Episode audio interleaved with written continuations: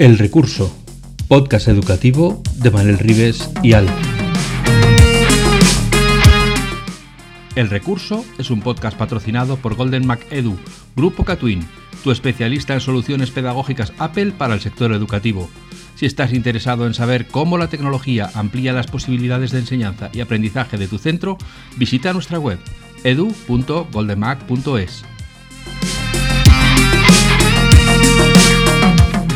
Bienvenidos a un nuevo episodio de El Recurso, el podcast sobre educación e innovación que hacemos Manel Ribes y Alf. Yo soy Alf y a Manel Ribes no vais a tardar mucho en, escucharle porque está por aquí, ya sabéis cómo se pone él, como si fuera, vamos, los toros de guisando, a punto de entrar así con toda la piedra por delante.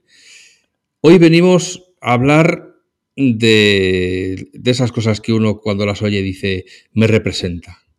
¿Por qué nos caen tan mal las matemáticas.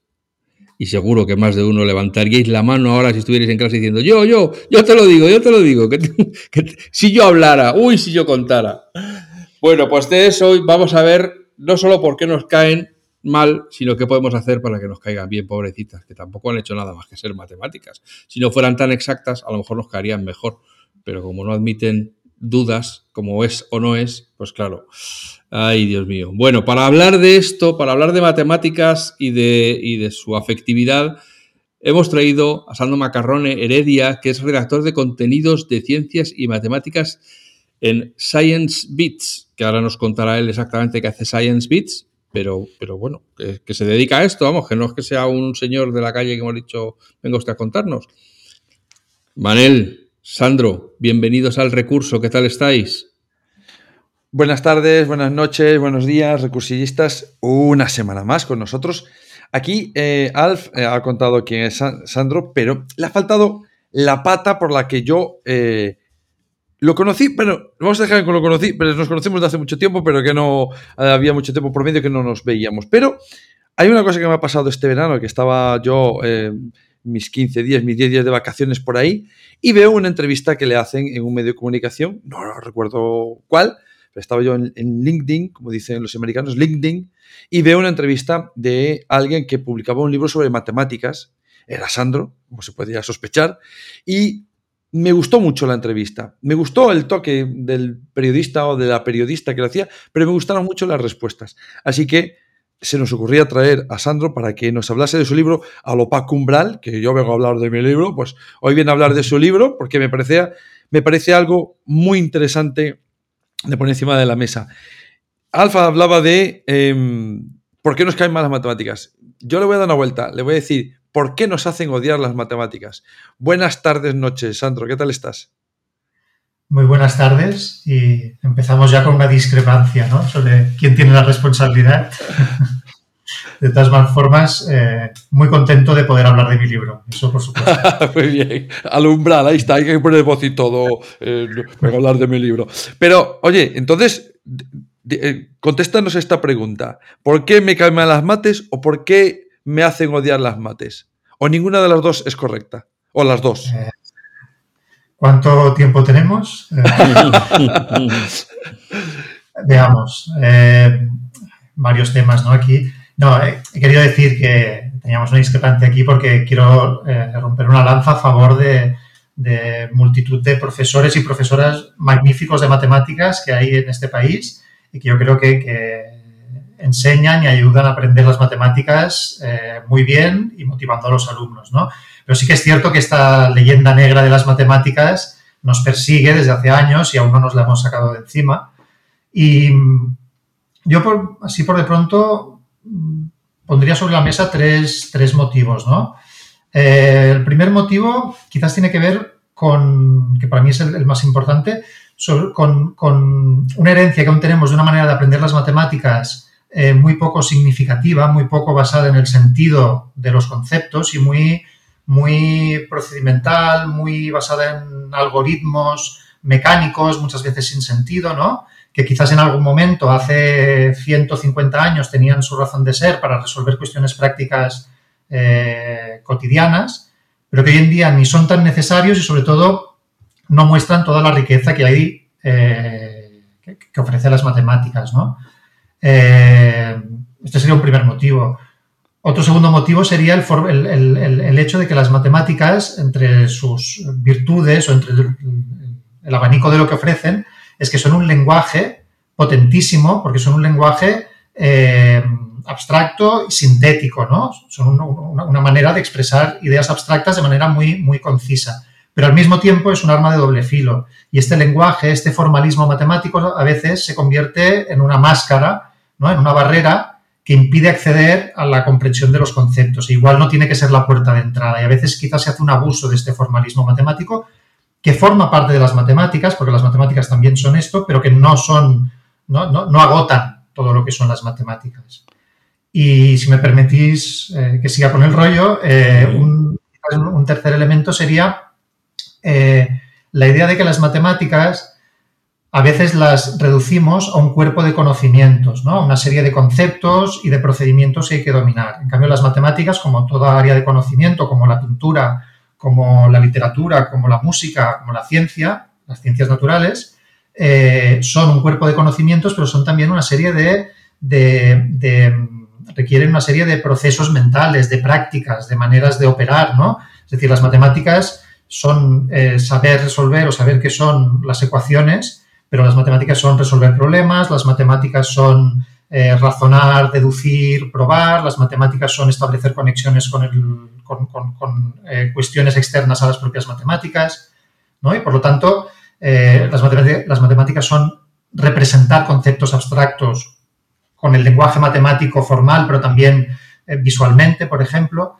Entonces, quizás si todo esto estuviera más presente eh, en la enseñanza de las matemáticas em, y sobre todo si todo esto se valorara socialmente como algo propio de las matemáticas, mm, daría menos miedo y haría más ilusión afrontarse, afrontarlas. O sea que llevo un poco yo la razón, porque quiero decir, mm, evidentemente que hay gente muy buena dando matemáticas, eh, claro que sí, pero sí que hay eh, esa sensación, ¿no? O sea, eh, incluso da la sensación de que la transmitimos de padres y de madres a hijos, ¿no? De, ¡guau! El, hueso de las mates y ya entramos ya en plan embudo, ¿no? Hay regañadientes de helado, ya sudando, cuando a lo mejor no deberíamos entrar ya con ese hándicap metido dentro ¿no? Y, incluso dar esa sensación en el aula de te lo vas a pasar bien, vas a disfrutar de esto igual que puedes disfrutar de cualquier otra cosa. Em, ¿Cuál crees tú que es la, razón o una de las razones por las que mm, utilizamos demasiado la, parte mecánica de la matemática en la educación? Bueno, aquí sin duda es una herencia ¿no? de unas matemáticas que hemos heredado de, otros tiempos y que aún quizás no hemos acabado de, adaptar completamente a, la realidad, de nuestro tiempo, que nos exige muchas matemáticas para ejercer la ciudadanía, pero que quizás no son las de hace, que seguro que no son las de hace 150 años.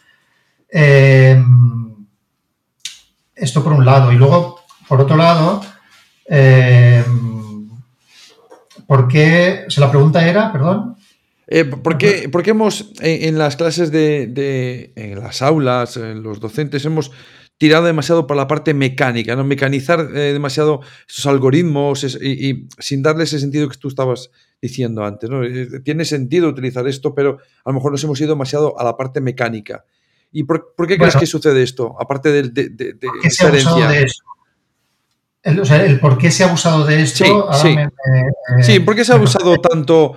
O, hay más de una razón aparte de la herencia de, cómo enseñamos matemáticas antiguamente? Bueno, sí, yo creo, a ver, eh, existe esta herencia y seguramente también existe eh, un pequeño, una parte del problema también es eh, un cierto reduccionismo matemático, ¿no? De las, las, matemáticas como algo que es meramente instrumental, ¿no?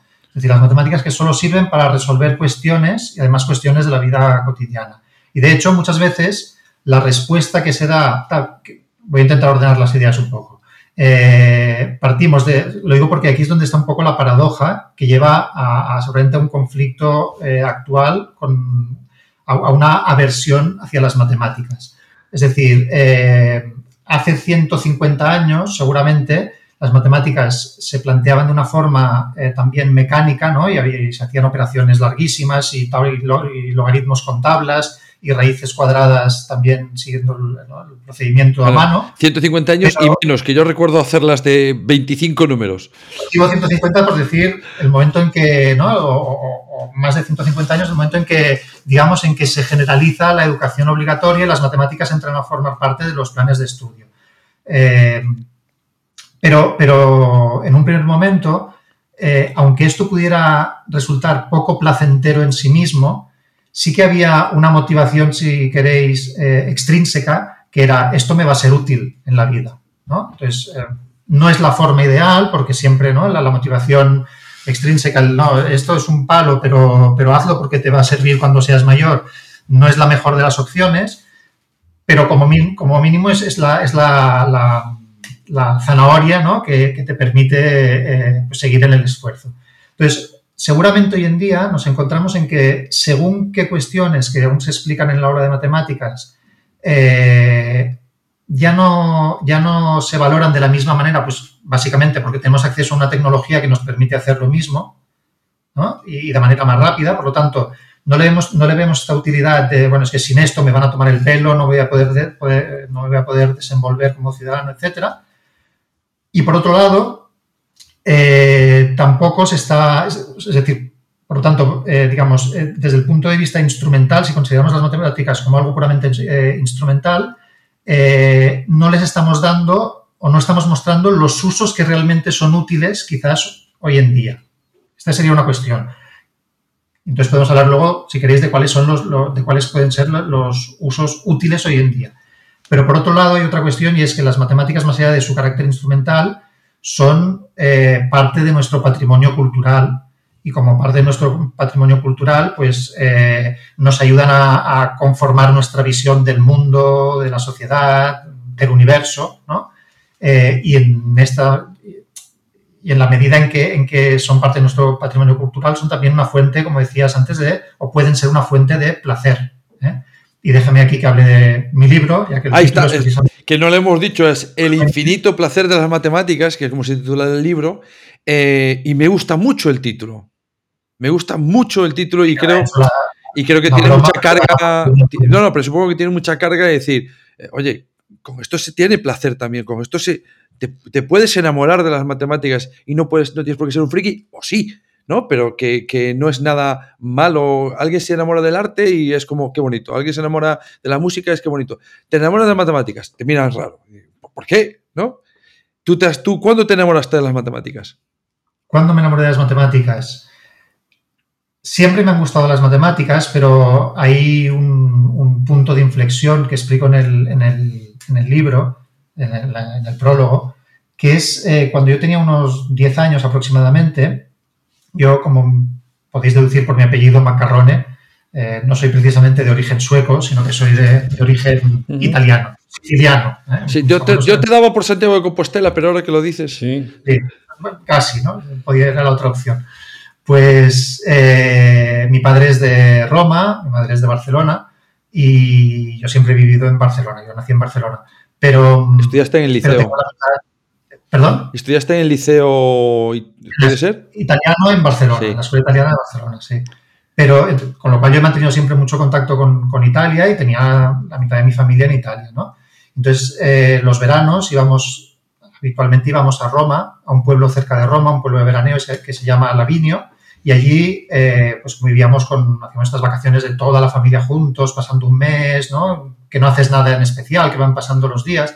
Y y uno de los que, con los que veraneábamos era el hermano mayor de mi padre, mi tío, Sioilio, que era además mi padrino, y que él, él, era un, él era abogado, un excelente abogado, pero que siempre había querido estudiar física y sus padres, mis abuelos, no le habían dejado.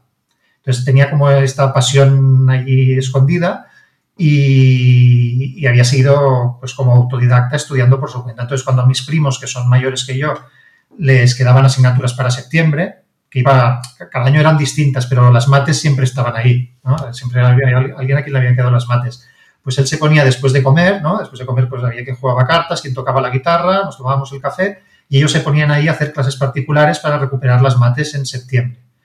Y entonces yo eh, me sentaba allí y los miraba. Claro, les veía hacer álgebra, ecuaciones, cuestiones mucho más avanzadas de las que hacía yo y yo veía aquello y decía, yo también quiero esto, yo, yo, quiero acceder, ¿no? Era, mira, paradoxalmente, a diferencia de lo que hemos dicho antes, de que a veces el lenguaje de las matemáticas es una barrera, para mí en cambio era un aliciente, ¿no? Porque era, era como algo eh, Por no prohibido, digamos, de, de, los adultos, ¿no? Era como el acceder a, a, a un mundo desconocido. Dejaban entrar en el club. Exacto, ¿no? Era entrar a la puerta de, de lo maravilloso, ¿no? Era, y, y allí yo creo que ese fue como la última vuelta de tuerca que yo necesitaba para entusiasmarme ¿no? por, las, por las matemáticas. A partir de ahí, porque ahí ya no fueron solo algo con lo que me lo pasaba bien en la escuela, sino que realmente era algo, había deseo allí, ¿no? Volvemos un poco a estas ideas del placer, el deseo, el deseo de conocimiento que me surgió ese, en esos veranos allí en, Roma. Además, el título a mí me encanta porque hay, siempre este, esta palabra eh, que tiene un significado muy concreto y que, yo desde pequeño lo utilizábamos mal, que era infinito. ¿no? Era un, tipo de número raro que tú lo veías acostado. Esto es un coche acostado. ¿Qué me estás contando? Esto es infinito. Entonces jugabas a. Tú eres tonto, no, tú eres tonto e infinito, no, tú eres tonto infinito más uno. Y empezabas, ¿cómo que es infinito más uno? Entonces empezabas con estas tonterías de chavalín, pero que realmente nos llamaba la curiosidad del el infinito. Eh, ¿cuándo, ¿Cuándo te diste cuenta o cuándo pensaste que, aparte de matemáticas, también la, la, didáctica era importante, la pedagogía, cómo entrar en este mundo de que el que recibe pueda sentirse a gusto? ¿Te diste cuenta? ¿Cuándo, ¿cuándo empezaste a darle vueltas a eso? La, la, primera vez, primera, primerísima vez, creo que tenía seis años, y, y fue porque eh, mi madre me enseñó a hacer, quizás seis, no, quizás eran más ocho que seis, mi madre me enseñó a hacer eh, una mousse de limón, ¿no? fue la primera receta que aprendí. Y entonces eh, yo lo que hice fue llegar a clase y explicársela a toda la clase. ¿no? Un ejercicio de legma, no creo que era, me, me, tocó explicarla. Esto luego mi madre siempre me explica la anécdota de que luego la, la perseguían, eh, la, la, se acercaban todas las, las, otras madres de mis compañeros para felicitarla por la mousse de limón y ella no sabía de qué le hablaban. Dice, no, no, porque tu hijo se lo dijo a los nuestros. Entonces yo siempre digo en broma que esa fue mi primera, eh, digamos, mi primera experiencia docente fue esta con los compañeros de clase. Qué bueno. Pero, broma, esto es una, una broma. Yo creo que fue, pues seguramente al llegar al, al empezar al, a lo que era el instituto italiano, que sería el equivalente eh, un poco a lo que ahora es la ESO, sería más bien el, sexto de primaria, porque ahí los ciclos son distintos, ¿no? En, quinto de primaria se acaba la, prima, la primaria, empieza lo que es la, secundaria, la, secundaria obligatoria, ¿no? La, escuela media, que se llama. Pues ahí es donde empieza, digamos, hay un salto, ¿no? En, en las dinámicas académicas, ¿no? La, vida académica es más, mm, digamos, hay un trabajo más sistemático. Y entonces ahí es donde empieza pues, a haber problemas de compañeros que, que les cuesta, que suspenden asignaturas, ¿no? etcétera. Y, y, yo recuerdo desde muy, muy pronto pues esta cosa de, de quedar con amigos para, para ayudarles. Esta era la, la, sensación esta de me gusta hacer esto, eh, empezó allí. Y empezó yo creo, pues primero porque era una manera de, ah, pues mira que le echo una mano a un amigo, pero luego enseguida muy pronto me di cuenta de, do, de dos cosas más egocéntricas, ¿no? Más o más egoístas, que, que eran... Eh, por un lado, que esto me daba una cierta identidad, ¿no? Es decir, estaba el que era muy bueno deportivamente, el que era muy bueno en el amor, el que era muy bueno no sé qué, pues este era mi perfil, pues yo era el, el, el que ayudaba, ¿no? el, el, profesor, ¿no? Y, y, luego, además, también me daba cuenta de que esto, el tener que explicar yo matemáticas o lo que fuera a algún compañero, me, me, hacía entenderlo muchísimo mejor a mí. Es decir, esto me, me, ahorraba tener luego yo que estudiar o que repasar, porque, porque el tener que estructurar las ideas para explicárselas a otro, pues eh, como hoy sabemos también, digamos, por la forma en que aprendemos, es una manera muy buena de consolidar tú mismo lo que, uh -huh. lo que sabes. Bueno, yo como profesional en el suspenso de las matemáticas, eso es, oye, suspenderla como yo la suspendía requería trabajo, ¿eh? O sea, había que hacer muy poco para sacar unos ceros tan redondos. Eh, pero te, ahora reflexionando mientras te escuchaba, decía, bueno, es que en realidad eh, cuando yo estudié, la, yo diría que es que el ritmo de la clase de matemáticas la marcaban los que entendían las matemáticas. Cuando el profesor pensaba que había un suficiente número de gente que ya lo entendía, seguía adelante. Otros que lo entendían pero no del todo, a lo mejor lo sacaban adelante en su casa echando horas y machacándose el cerebro, y los que no lo pillábamos porque no estábamos dotados para tal, para tal fiesta, pues directamente quedábamos ahí en el vagón de los desheredados, condenados a esos maravillosos roscos que iban cayendo eh, absolutamente inclemente. Y que cuando ya sacabas eh, un uno dices, bueno, esta vez lo apruebo. Em, aparte de toda esta mm, leyenda negra que le ha caído a las matemáticas, em, ¿crees que hay muy buenos matemáticos que deberían ver la matemática de otra manera? ¿O es un aspecto mucho más social de esta sociedad que hemos montado de que esto, esto para, los, para los eruditos, esto para los que saben mucho, el resto de los mortales con saber cuatro cosas ya nos llega? Es decir, decir, si las matemáticas tendrían que ser... De otra forma, de la forma que tú creas. Eh. A ver, eh, todo depende de cómo entiendas el concepto de culturas. Y esto para mí va más allá de las propias matemáticas, ¿no? Es decir, para mí, eh, llevémoslo al, ámbito deportivo. Para mí la cultura deportiva no es Cristiano Ronaldo, ni Messi, ni, ni Alexia Putellas, que esto es una expresión, para mí lo que es la cultura del deporte en sentido amplio es que mis hijos jueguen en el Club Deportivo Europa, que es el, club del barrio donde vivimos, eh, y que todos los chavales del barrio pues eh, jueguen allí. ¿no? Entonces, eh, por supuesto que también nos gusta el fútbol de primera división y lo seguimos, pero, pero para mí uno no tiene sentido sin el otro. Pues en el ámbito de cualquier área de conocimiento, para mí funciona lo mismo. Es decir, en el ámbito de las matemáticas, por supuesto que hay que eh, garantizar que mentes brillantes y apasionadas por las matemáticas tengan todo lo necesario para desarrollarse, llegar y resolver eh, cuestiones como el cambio climático, las pandemias, las desigualdades, porque hay muchas matemáticas detrás de esto. Pero mm, eso no, impide o no, va en contra de que, de que, de que haya una, de que todo el mundo tenga una cultura general eh, matemática, de nuevo, por dos motivos. Una, para resolver cuestiones prácticas y para ejercer su ciudadanía. Y dos, por el propio disfrute de las matemáticas, igual que disfrutamos leyendo un buen libro o escuchando una buena pieza musical. Entonces, para mí están los dos niveles.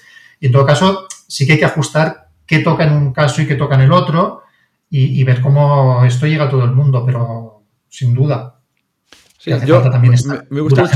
me, gusta mucho lo que has dicho porque Creo que el primer caso, el de tener gente súper, bueno, Nadal, eh, no recuerdo, Alexis, Alexis o Alexia, no recuerdo bien, la jugador.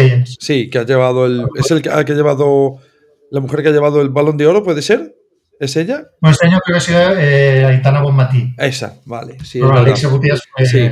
Bueno, pero creo que la otra la ha llevado en otras ocasiones, me parece. Yo creo que es una consecuencia de lo anterior, ¿no? Y tendremos gente muy poderosa en, en el área que quieras mirar, porque hay una buena cultura detrás. Y bueno, tendrás más gente arriba, cuanto más cultura haya. Puedes tener un Nadal, pero si tienes 10 Nadales es que abajo has trabajado mucho mejor y han salido 10 personas en vez de una, ¿no? Porque un talentoso sobre, superhumano como Nadal, pues puede salir uno en cinco generaciones. Pero si tienes una buena cultura. Eh, me, quedé antes, apunté porque quería sacarlo más adelante. Habías hecho una diferencia muy interesante entre el uso diario o la vida diaria de las personas hace 100 años con las matemáticas y el que, y el que podemos tener ahora.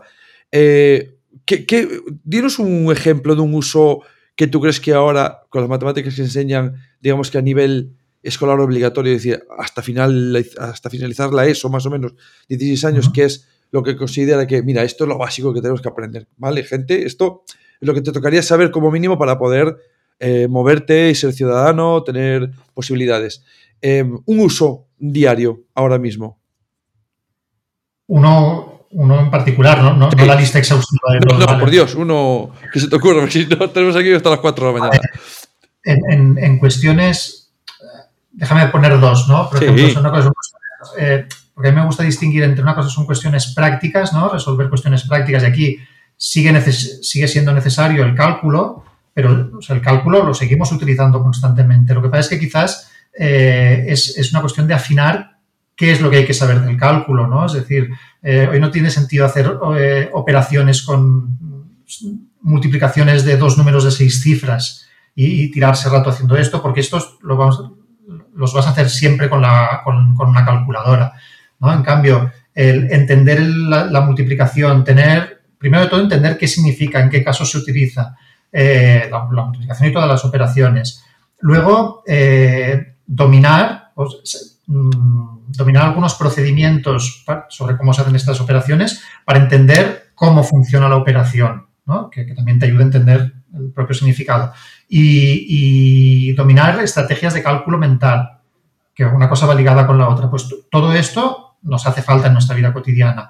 Nos hace falta también dominar el concepto de proporcionalidad, más allá de la regla de tres. Entender qué quiere decir que dos magnitudes son proporcionales eh, y cómo esto nos permite deducir una si conocemos la otra. Por ejemplo, para adaptar esa receta que tenemos para 500 gramos de harina cuando solo tenemos 300 gramos de harina en, la despensa, ¿no? Eh, este tipo de cuestiones hacen falta. La, típica, me, viene, tengo la receta para cuatro, pero me vienen eh, nueve a cenar. Exacto. ¿no? Ese tipo de cosas. Eh, vuelvo a hablar de mi libro, es un ejemplo que también sale en el libro. ¿no? sí, sí, no, no, y, está muy bien traído además el ejemplo. Em, en estas cosas muy, básicas, sí, cuenta, cuenta. No, no, quería añadir solo que, a veces nos quedamos solo en estas cuestiones, eh, digamos, más em, eh, prosaicas o más de día a día, pero luego hay una cosa muy importante que quizás hoy, hoy en día es más importante, esto sí que hace 150 o 200, o 200 años, que es eh, la, cantidad de información matemática que recibimos de medios de comunicación, de estudios que se publican, de noticias, etcétera.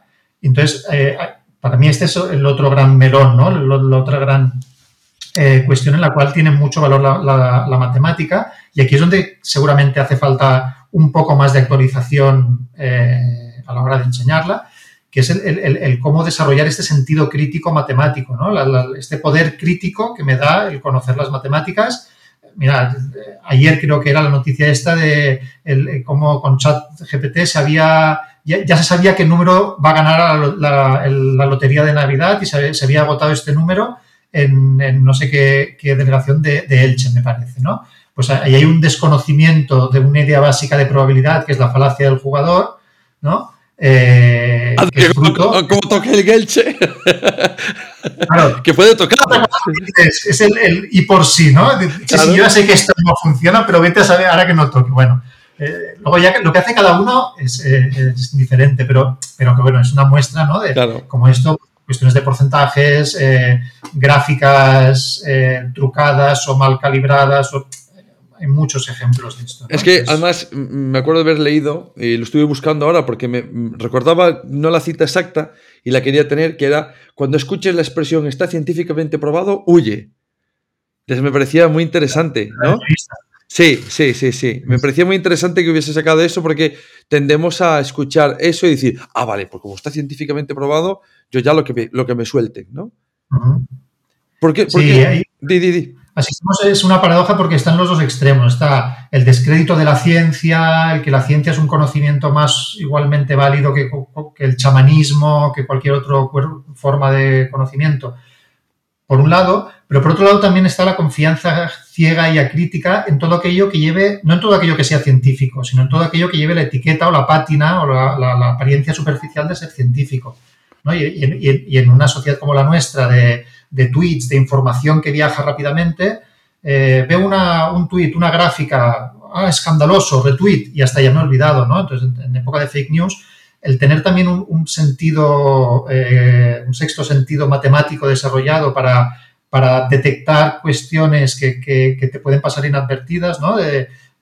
Que luego ya las incorporas. A ver, los ejes de la gráfica, cómo están puestos, a ver este porcentaje que dice aquí, a ver este estudio científicamente probado, cuántas, cuántas personas han, entrevistado, cómo es la muestra, qué tipo de estudio se ha hecho. Es decir, hay toda una, serie de cuestiones que si no tenemos este, si no las conocemos y si no desarrollamos este sentido crítico, nos pasan inadvertidas y encima nos quedamos con esta sensación de que no, no, es que esto es científico. Entonces, yo la frase esta de está científicamente probado, es que suena un poco al. A mí me recuerdo, busque, compare y se encuentra algo mejor, cómprelo, ¿no? Suena, un poco a eslogan publicitario, pero decir, ya está, yo tengo este sello, ya despreocúpate. Sí. A mí, yo, tengo otra, yo, tengo otra frase que es. Los expertos dicen, y nunca ponen los nombres, digo, huye, huye cuando digan los expertos, no diga qué persona experta lo ha dicho, ¿no? Porque eh, afirmar que los expertos, eh, a lo mejor era la señora que pasaba por ahí, y, ya, ya nos vale su, voz.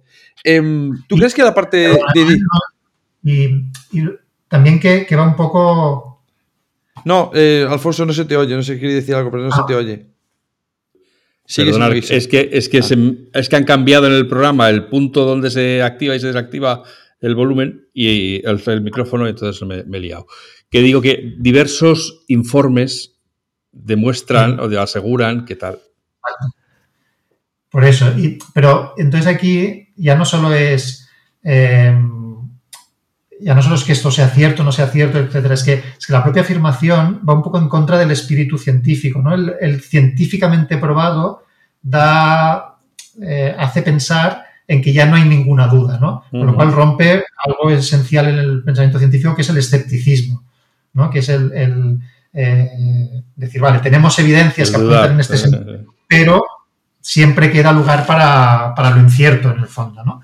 Nunca nada está completamente 100% probado. Es, es, parte del mundo científico, ¿no? Se, se, afirma una cosa hasta que venga alguien que la desmonte, también científicamente, ¿no? Esa es la base de la ciencia, ¿no? Y, tenemos muchos ejemplos en la historia, pues como mínimo de la física, que es el, área que yo conozco mejor, eh, en momentos de la, de la, historia en que se tenía la sensación de que ya está, de que ya lo sabíamos, lo fundamental ya se sabía y solo faltaban flecos o detalles, y luego de repente se, desmoronó eh, todo lo que se pensaba hasta el momento y, se, llegaron grandes revoluciones científicas, ¿no? La revolución copernicana o revolución de la física cuántica y de la relatividad en el siglo XX. Con lo cual, nada está científicamente probado. Cuidadín. El, tema de, que haya matemáticos que se quieren dedicar, es un punto de vista que te voy a preguntar, ¿eh? Em, debería ser el docente que quiere ser eh, enseñante de las matemáticas, con un buen nivel de matemáticas, eh, o habría que ser un buen matemático y luego eh, aprender a enseñar matemáticas. ¿Cuál es tu versión de la, historia? Bueno, yo no, obviamente no tengo la solución mágica. Para mí los dos ingredientes son esenciales. Es decir, hay que dominar a fondo la materia hay que tener muy buen conocimiento de las matemáticas y hay que dominar a fondo la didáctica de las matemáticas, que no es lo mismo que saber matemáticas. Y esta segunda pata a veces se, se menos tiene un poco, ¿no? Es decir, no se le da el mismo valor o, incluso en algunos casos incluso se ridiculiza como si fuera algo eh, que, tuviera poco valor. Eh, entiendo que la pregunta es que si va antes el huevo o la gallina, ¿no? Entonces yo ahí... Eh, las dos cosas. En este sentido, para, mí es esencial que en los equipos, eh, yo no soy matemático, yo soy físico, ¿no? Y, de hecho yo arrastro este sentido de culpa y de, y de, vergüenza de haber escrito un libro de matemáticas sin ser matemático, ¿no? Impostor. Aunque, aunque hay, me voy un poco por las ramas, pero hay, hay, hay una idea aquí que, que, a la cual me aferro, ¿no? Que es eh, en, esto lo explicaba Héctor Ruiz, que es eh, con el que trabajo y que es experto en, en ciencias del aprendizaje. Explicaba eh, en un hilo de Twitter un modelo para describir la evolución, cuatro fases para describir la evolución en la expertez de una persona sobre un determinado tema, ¿no? Desde la incompetencia ignorante, que es cuando ni sabes nada, ni sabes qué es lo que no sabes, con lo cual te crees que sabes mucho, ¿no? Y sería... El cuñado. El, cuñado, exacto.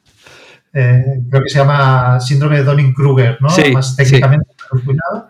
Luego está el, incompetente consciente, que es, vale, yo no sé, pero ya me he enterado un poco de lo que tengo que aprender.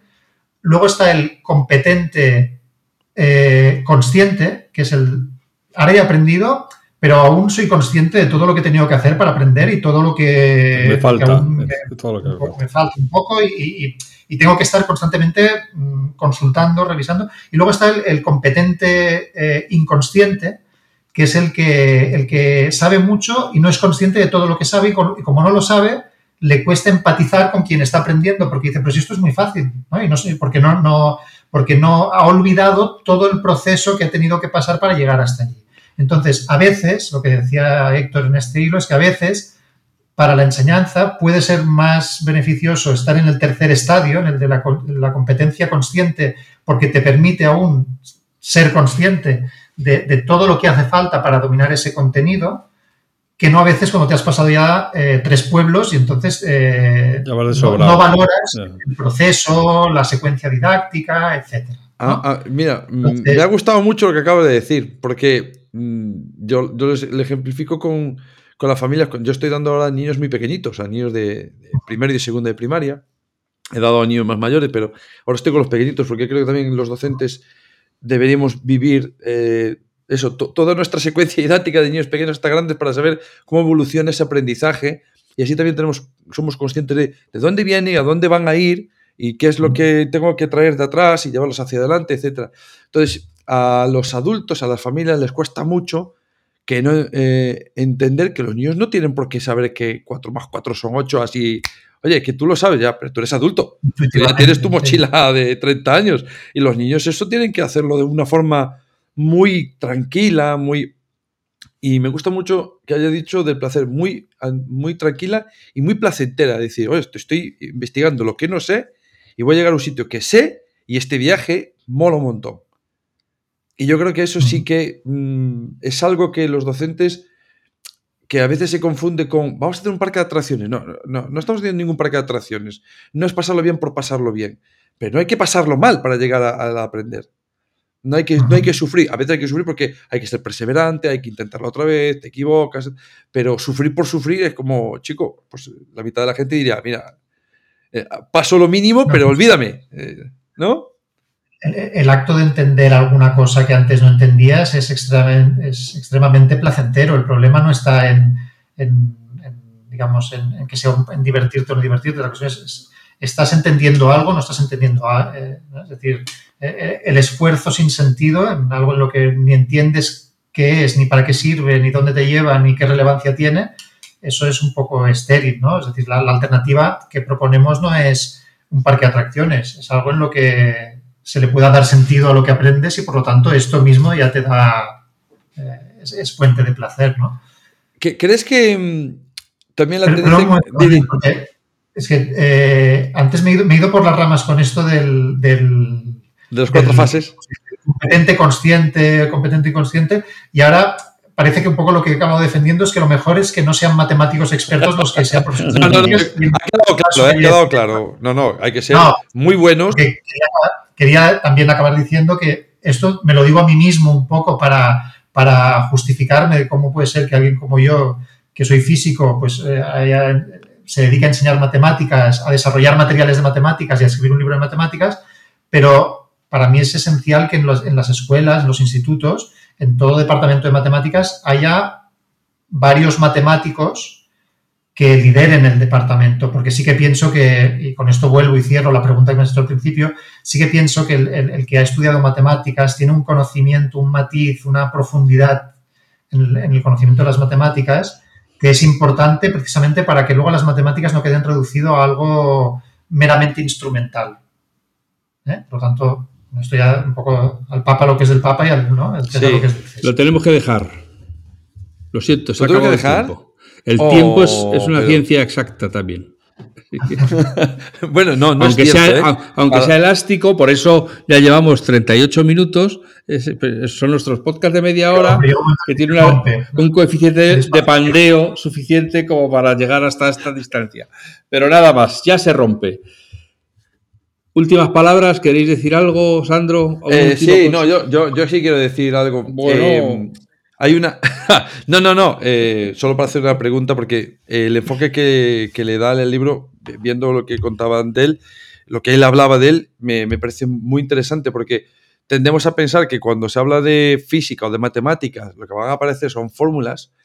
Y este enfoque que creo que él ha vivido de pequeño, de esta escuela humanista, esta escuela eh, de dar sentido a lo, que, de lo, a lo que aprendes, porque da sentido a la naturaleza, a lo que conoces del universo, a lo que conoces de, de tu casa, de, eh, del día a día, eh, es súper importante.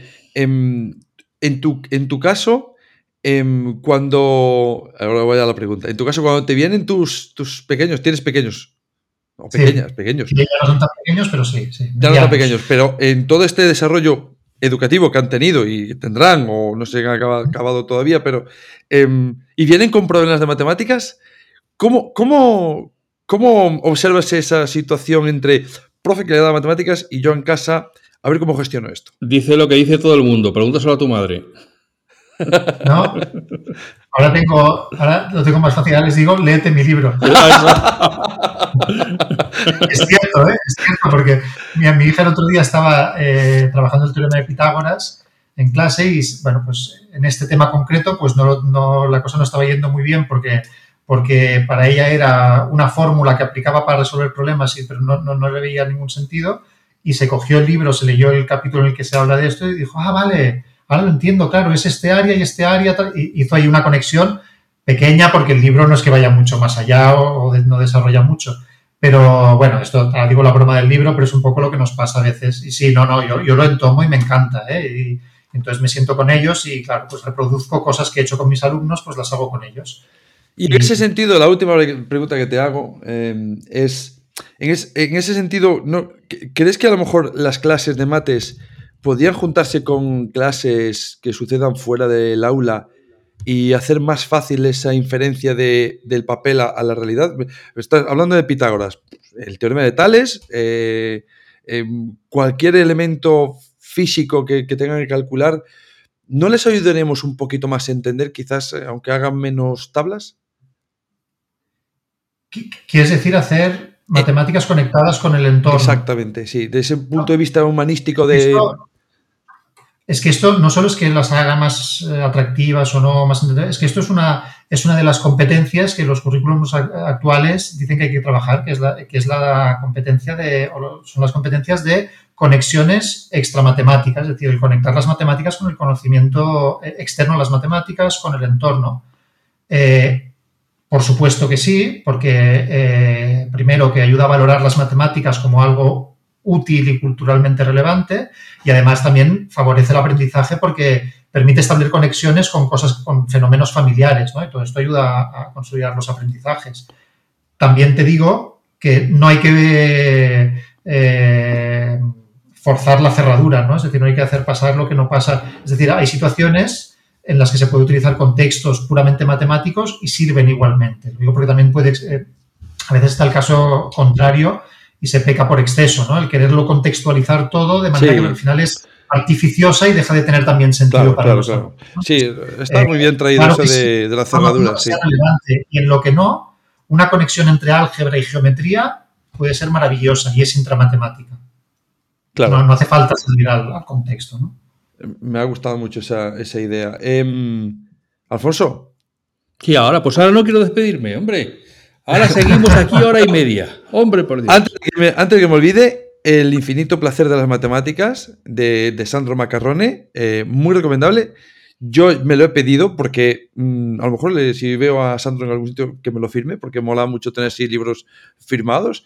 Em, o se lo mando a él que me lo firme y que me lo devuelva. la idea es tener este libro para hacernos repensar nuestra conexión con las matemáticas y nuestra conexión con cómo enseñamos las matemáticas para que nuestros pequeños vivan eh, de una forma diferente, más útil, pero, sobre todo eh, placentera, que no huyan de ese uso eh, porque no lo han aprendido de una manera agradable, ¿no? o por lo menos no dura. este hueso, cuanto más duro es, mejor, mm, no, no me mola. A mí no es un tema que me mole. Cuando le digo a los niños, vamos a hacer mates, que me digan, bien, toca mates, digo, ostras, muy mal, muy mal no voy. Ahí lo dejo. Sí, sí, como mínimo que sea como, quizás esto de dar saltos no siempre podrá ser así, pero que sea como aquella excursión que da un poco de pereza al principio subir una montaña, pero que en el fondo lo haces porque sabes que luego al llegar arriba tiene recompensa. Sí, sí, sí, sí. Tiene, un poco de perseverancia, ¿no? Tiene un poco de perseverancia, sí. el esfuerzo porque vale la pena. Claro, sí, sí, sí, sí, es verdad. Muchas gracias, Sandro, por, por hablarnos de tu libro, eh, eh, El infinito placer de las matemáticas. Es un libro que me, es un título precioso. He visto poco me imagino que, se, puede, más. se puede encontrar habitualmente en, en las librerías eh, físicas y en las, en las digitales, también. Está en todos lados, sí, sí. ¿Cuántas páginas son? ¿2.200? Pero... 3? No sé si lo diré esto porque son, se acerca a las 500 páginas, pero Cuenta con unas maravillosas ilustraciones de un ilustrador que se llama Luis Padín, que es fantástico y que ayudan mucho también en, las explicaciones. recuerdo ahora mismo, mira, es de modo detalle, eh, no recuerdo el físico, pero sé que es un físico español muy importante que decía que cuando estudiaba físicas eh, no le entraba ni para atrás y necesitaba dibujarlas. Y dibujándolas fue cuando se dio cuenta de, cómo podía aprender.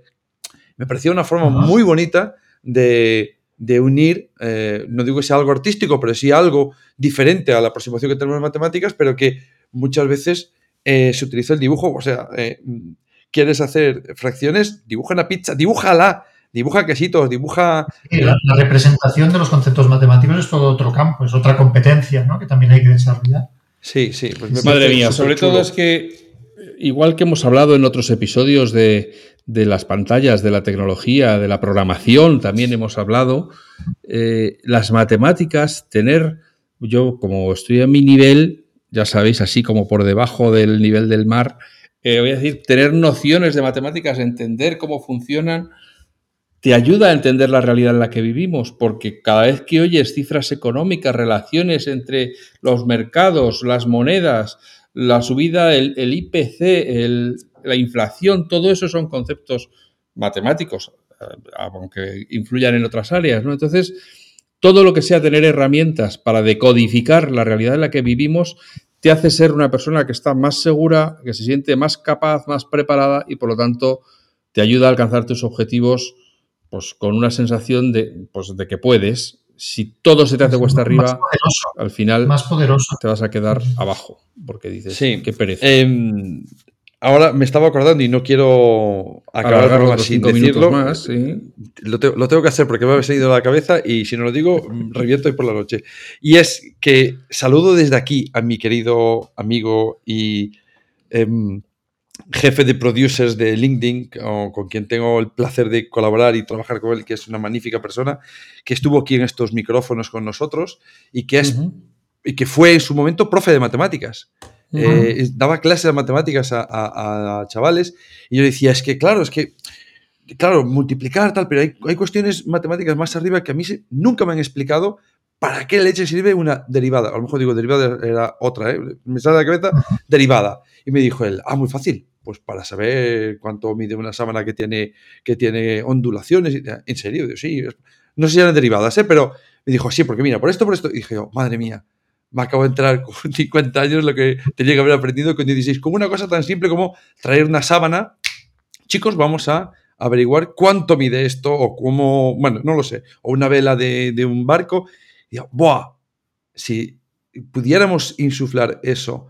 A mí me llegó eh, José Ignacio, hola José Ignacio, espero que escuches este programa, que en ese momento me, me abrió así la cabeza ¿qué haremos nosotros con los niños con la matemática si lo hacemos así, no?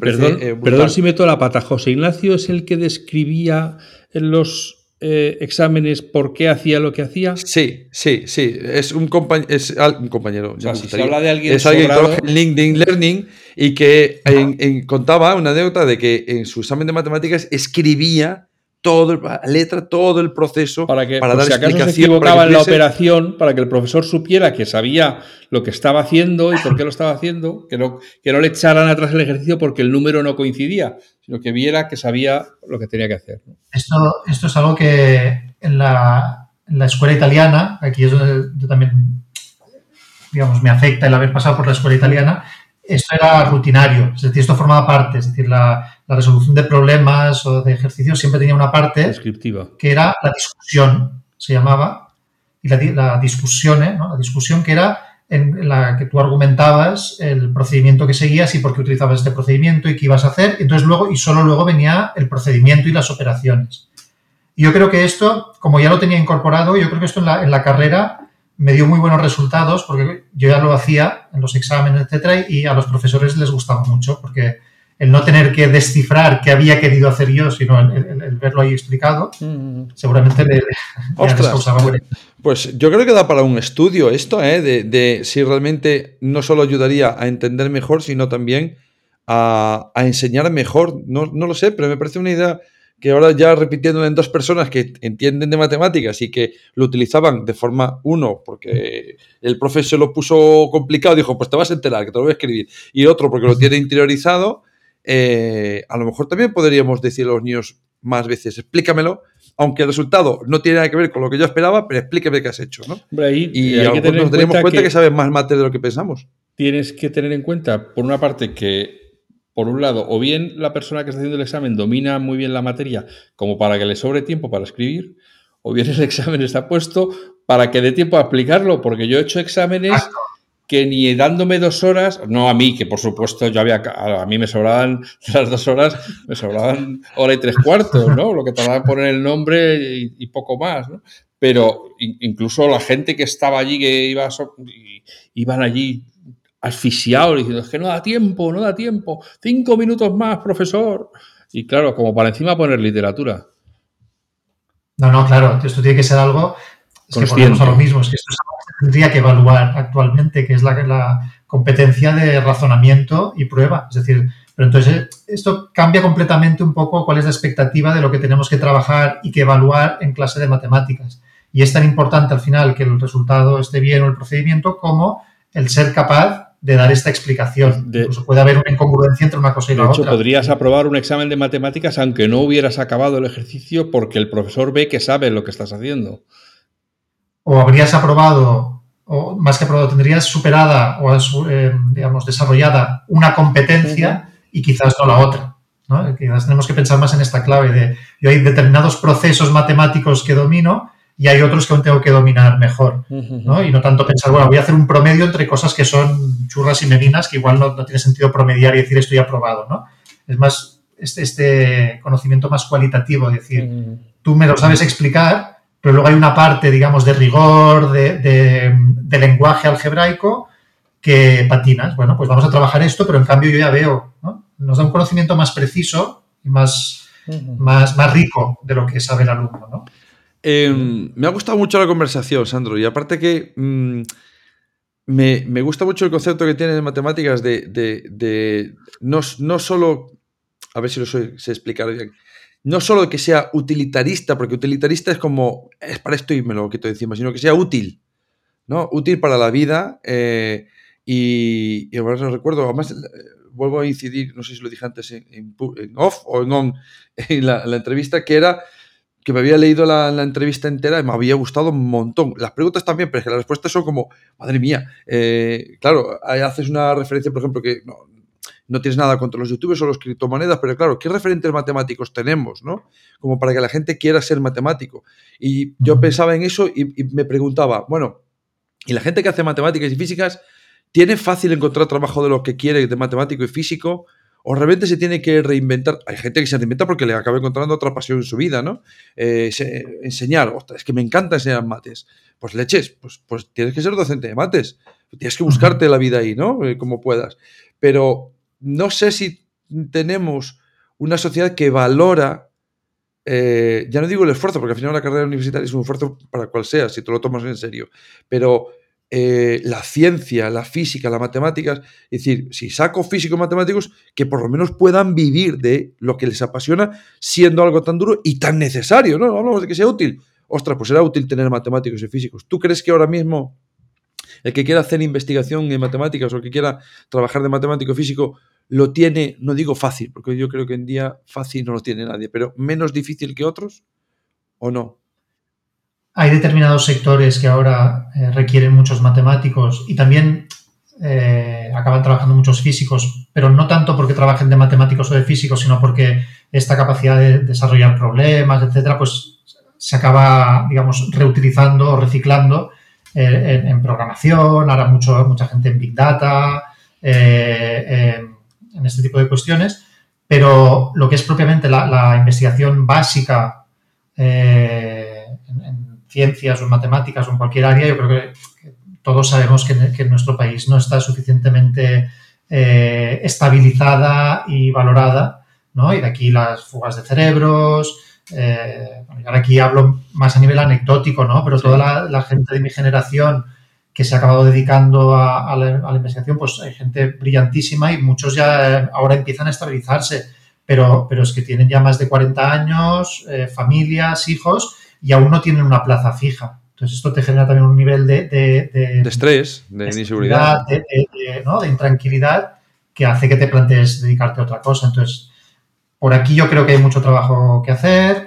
La valorización, ¿no? la, la, la, valoración de la docencia es otro y la valoración de la divulgación también, ¿no? Esta, quizás esta tercera vía entre la investigación o la, docencia, digamos, básica, que sería el dedicar esfuerzos, recursos y personas a seguir promocionando la cultura científica y la cultura matemática a lo largo de toda la vida. Un poco para actualizarnos, para, para llenar lagunas, ¿no? que es un poco lo que yo me propongo con el, con el libro, pero que lo hago, pues mira, pues porque me ha apetecido hacerlo, igual que le apetece hacerlo la mayoría de gente que se dedica a la divulgación, que es una cosa que hace a más a más de otra, de otra, de otra, de otro trabajo, ¿no? De otra ocupación. Sí.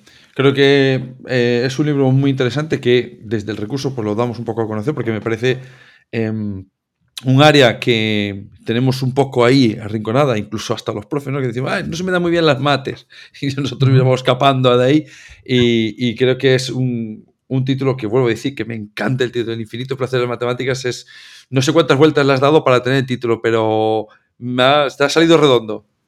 Pocas porque esto no, fue idea mía. Esto es lo que, vale, digamos, el proceso de, con la editorial. Aquí tengo que reconocerles a ellos porque estábamos muy encallados con el título y contentísimo al final. De sí, sí, sí, sí. la verdad es que El infinito placer de matemáticas de Sandro Macarrone lo tenéis eh, en vuestra tienda de barrio, en las grandes cadenas y en digital. Así que muchas gracias, Sandro, por pasarte por aquí y esta conversación que me ha parecido tremendamente interesante. Muchas gracias a vosotros. se me ha hecho muy corto. Bueno, estaba a punto de decir que lo de estar hora y media en el podcast que era broma, que no hacía falta que os lo tomarais en serio, pero bueno, ya vamos a dejarlo aquí, nada más que añadir. Amigas, amigos que estáis ahí semana tras semana pegando la oreja a los auriculares o a los altavoces, muchas gracias por vuestra fidelidad. Ya sabéis que nos tenéis en las redes sociales y a través del, del correo el recurso arroba faq-mediomac.com por si tenéis alguna duda, alguna sugerencia, alguna propuesta, alguna petición de que manera hable menos, no sé, cualquier cosa que se os ocurra, la podéis mandar y, yo se la hago llegar. Eh, y mientras tanto, pues nada, que la semana que viene otro tema, otro invitado, y seguro que nos lo pasamos por lo menos también como hoy. Muchas gracias a todos, hasta ahora. Podcast patrocinado por Golden Mac Edu, Grupo Catwin, tu especialista en soluciones pedagógicas Apple para el sector educativo. Si estás interesado en saber cómo la tecnología amplía las posibilidades de enseñanza y aprendizaje de tu centro, visita nuestra web edu.goldenmac.es.